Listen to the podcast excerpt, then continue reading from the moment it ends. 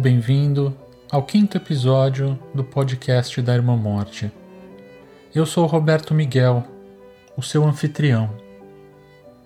Antes de falar sobre esse episódio, eu quero agradecer a você por dedicar o seu tempo tão precioso para me ouvir e também por me mandar mensagens e comentários sobre o podcast e sobre as suas histórias que você tem vivido na sua vida pessoal ou profissional.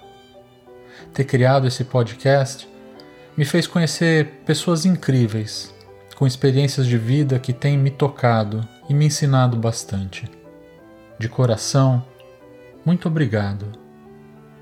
Nesse episódio, eu vou refletir não sobre um atendimento específico, mas sobre um tema que é muito presente no cotidiano da capelania hospitalar: o tema da teodiceia.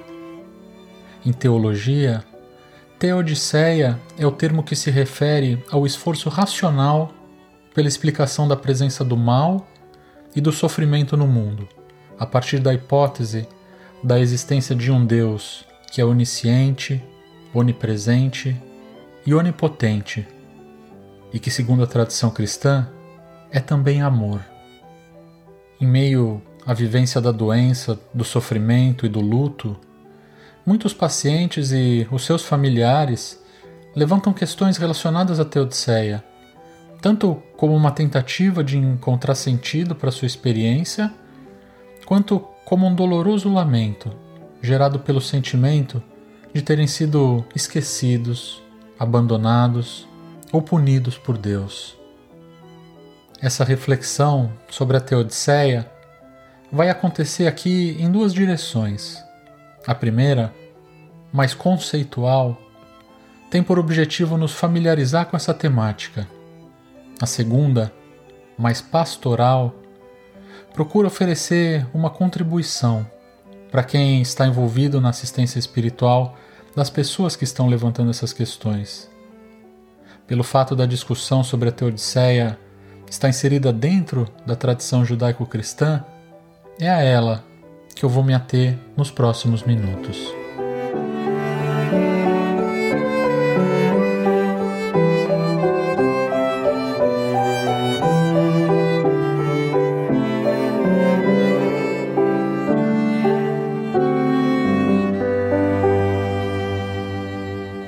questão da teodiceia é uma discussão bastante presente na história da teologia e da filosofia. E ela ganha corpo na modernidade a partir do comecinho do século XVIII, quando um filósofo alemão chamado Gottfried Leibniz escreve um livro com esse título, Teodiceia, no qual ele procura buscar justificar racionalmente a existência do mal e do sofrimento presentes no mundo considerando a hipótese da existência de um Deus benevolente, onisciente, onipresente e onipotente.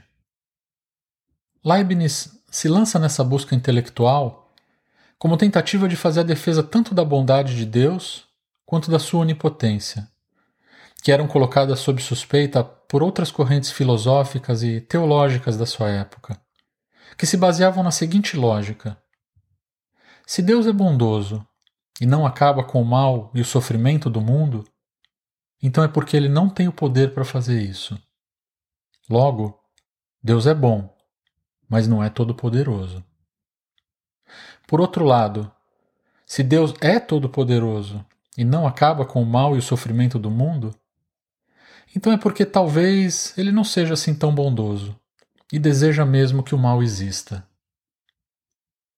Leibniz procura responder à primeira crítica, aquela que coloca em xeque o poder de Deus, afirmando que esse mundo criado por Deus é o melhor mundo possível que poderia existir.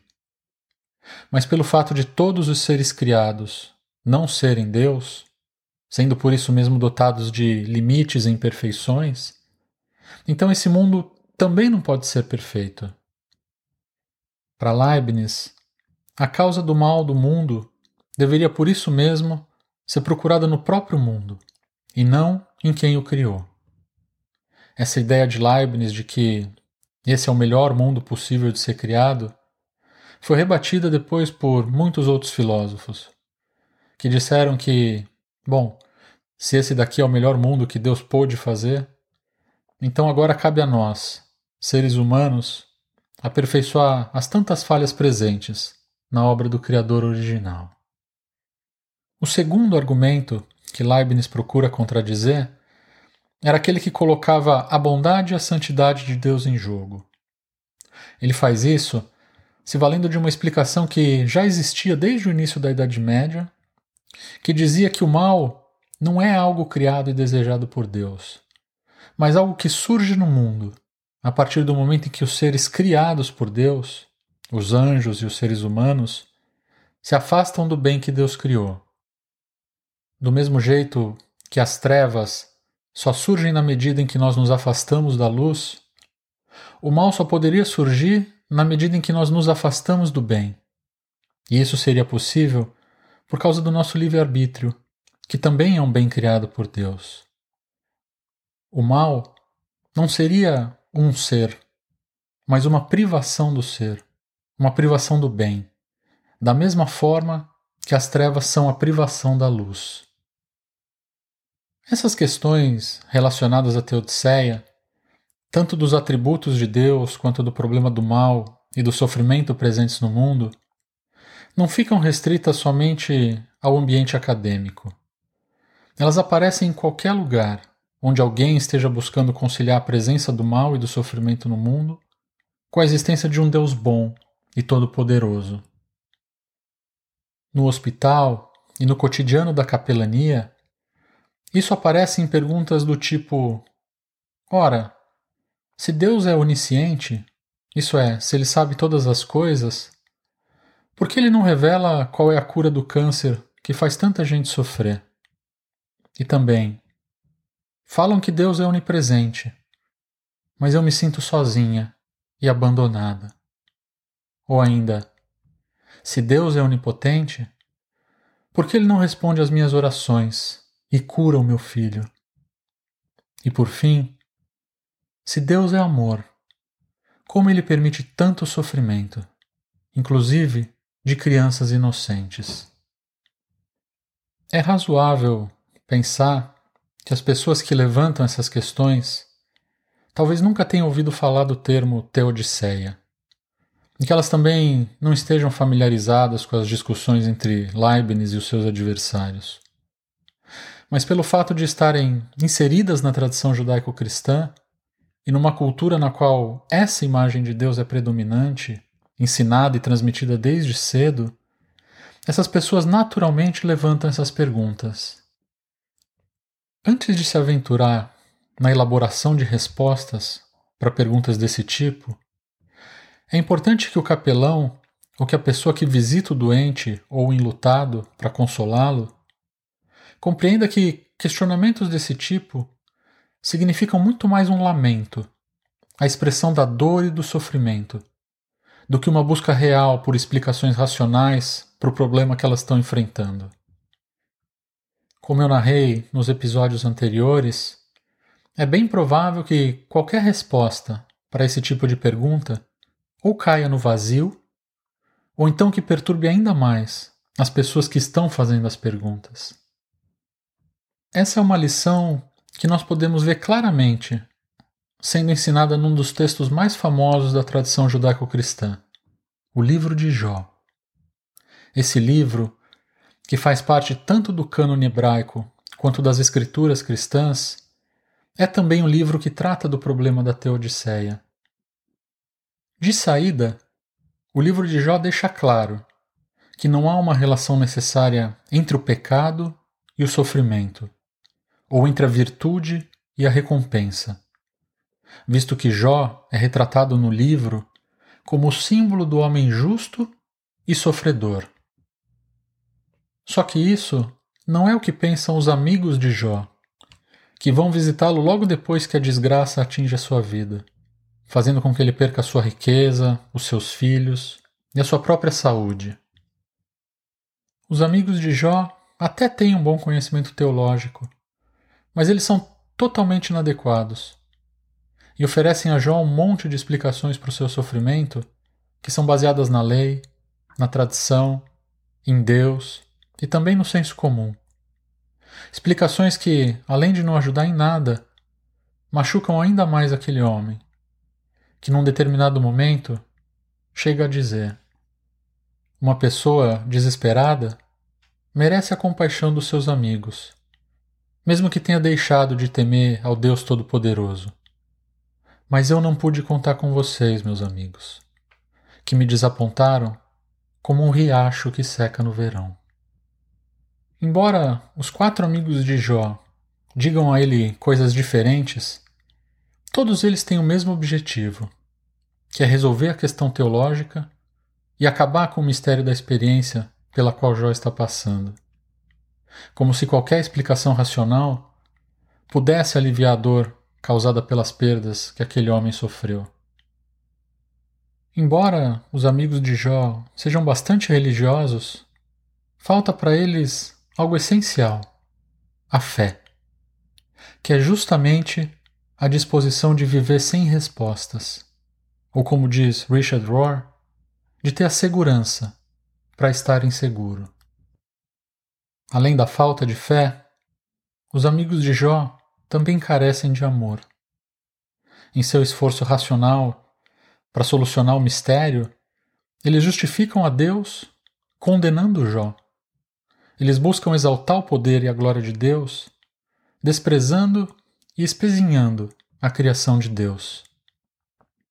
Sem entenderem que uma antropologia negativa não é necessária para uma teologia positiva, eles dizem coisas do tipo: será que alguém pode ser puro? Poderá alguma pessoa ser correta diante de Deus? Se Deus não confia nos anjos, e se nem o céu é puro aos seus olhos, o que diremos do ser humano, imundo e nojento, que bebe o pecado como se fosse água? Para os amigos de Jó, o problema da Teodiceia se resolve por meio da seguinte fórmula: Deus é bom e todo-poderoso, e a humanidade é a causa do mal. Essa resposta isola Jó dos seus amigos. Seu sofrimento fica ainda maior e ele o experimenta sozinho, se lamentando com as seguintes palavras: Tu, ó Deus, me deixaste sem forças e destruíste toda a minha família. Tu me puseste numa prisão e por isso me acusam. Virei pele e osso, e por isso os outros pensam que eu sou o culpado.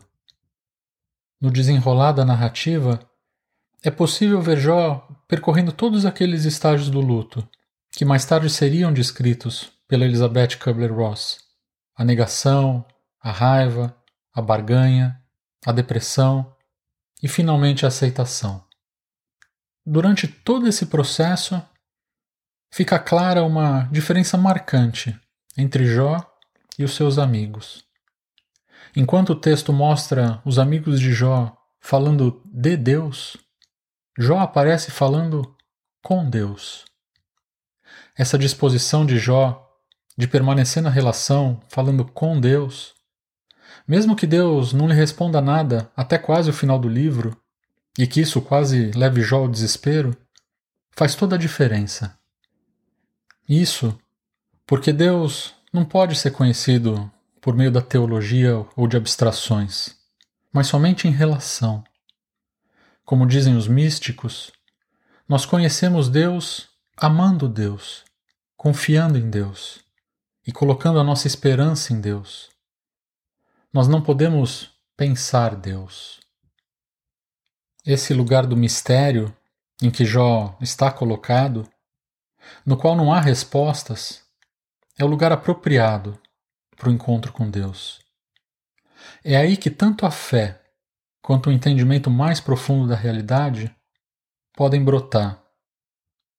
Enquanto os amigos de Jó tentam arrancá-lo desse lugar, Deus está ensinando Jó e todos nós que não é possível solucionar o problema do sofrimento, mas que é necessário viver o mistério para que nós possamos ir mais longe no nosso caminho de amadurecimento espiritual. Os místicos utilizam vários nomes para se referir a esse tipo de sofrimento necessário: morte, noite escura, desconhecido ou simplesmente dúvida.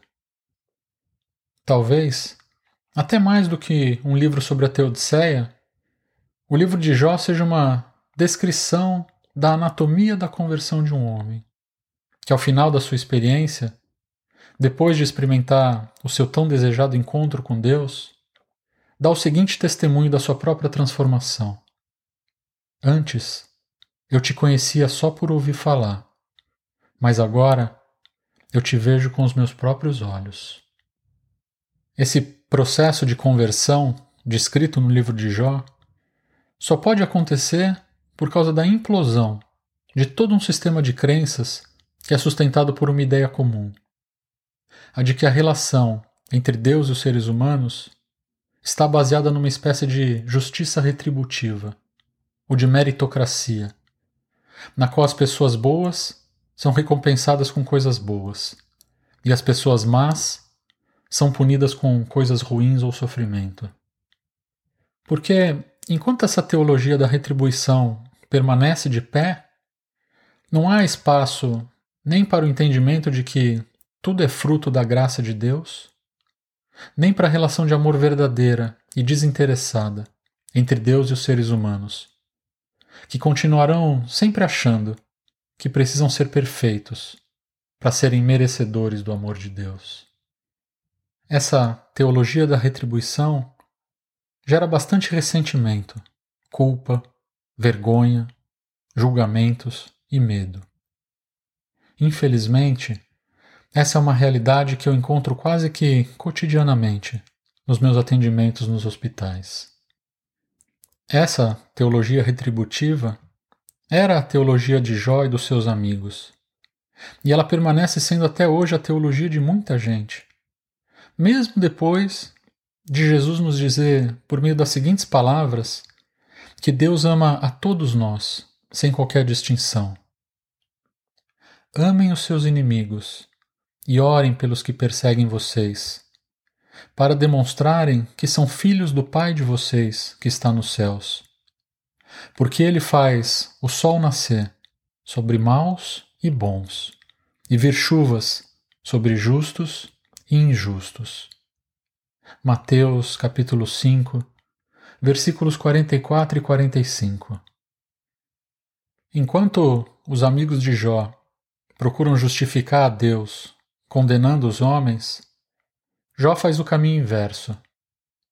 Em sua aplicação pessoal dessa teologia da retribuição, ele condena a Deus para justificar a si mesmo, chegando ao ponto de propor uma disputa entre ele e Deus num tribunal, por meio das seguintes palavras: Ainda que eu o chamasse ao tribunal e ele se apresentasse, não acredito que ouviria o meu caso. Deus me esmaga com uma tempestade e sem motivo aumenta as minhas feridas.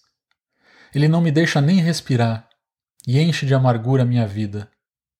Farei uso da força? Ele é o forte. Chamarei Deus ao tribunal? E quem o obrigaria a comparecer? Sou inocente e sincero, mas as minhas palavras me condenariam e me declarariam culpado. Sou inocente, mas não me importo com isso. Estou cansado de viver. Para mim, é tudo a mesma coisa. Por isso, digo que Deus destrói tanto os bons como os maus. Se de repente uma desgraça mata pessoas inocentes, Deus dá risada. Deus entregou o mundo nas mãos dos maus e cobriu os olhos dos juízes com uma venda. E se não foi Deus quem fez isso, então quem foi? Para Jó, o problema da Teodiceia encontra a seguinte solução: Deus é sim todo-poderoso, mas ele não é justo e bom. Pelo fato de ver a si mesmo como bom, para Jó, Deus é que é o problema. Ao afirmar a inconsistência desse paradigma da teologia da retribuição e abrir espaço para a ideia da graça de Deus, e da possibilidade de uma relação entre Deus e as pessoas que seja baseada no amor, o livro de Jó aponta para uma terceira solução para o problema da Teodiceia. a de que Deus não é todo-poderoso, que ele deliberadamente abre mão da sua onipotência e do seu controle. Afinal, é o controle e não o ódio o oposto do amor. Como bem percebe Richard Rohr, nós temos a errada ideia de que Deus está totalmente no controle do mundo. Na verdade, somente nas vidas dos santos e daqueles que amam a Deus e ao próximo como a si mesmos é que Deus possivelmente esteja no controle. Porque Deus só tem o controle quando nós devolvemos o controle para Deus. Essa é a beleza e a limitação daqueles que amam. Eles podem abrir mão do controle e chorar ao invés de explicar. No nosso caso, isso implica necessariamente uma descida da cabeça para o coração, deixando que a nossa teologia, seja ela qual for, se transforme numa espiritualidade viva que nos dê condições de nos alegrarmos com aqueles que se alegram e de chorar com aqueles que choram. Isso exige vulnerabilidade, a mesma que nós podemos ver em Jesus, que é a perfeita expressão desse Deus que chora por amor, que abre mão do seu poder para viver o mistério do sofrimento até que ele se transforme em ressurreição. Num hospital, esse Deus todo vulnerável cura muito mais do que um Deus todo poderoso.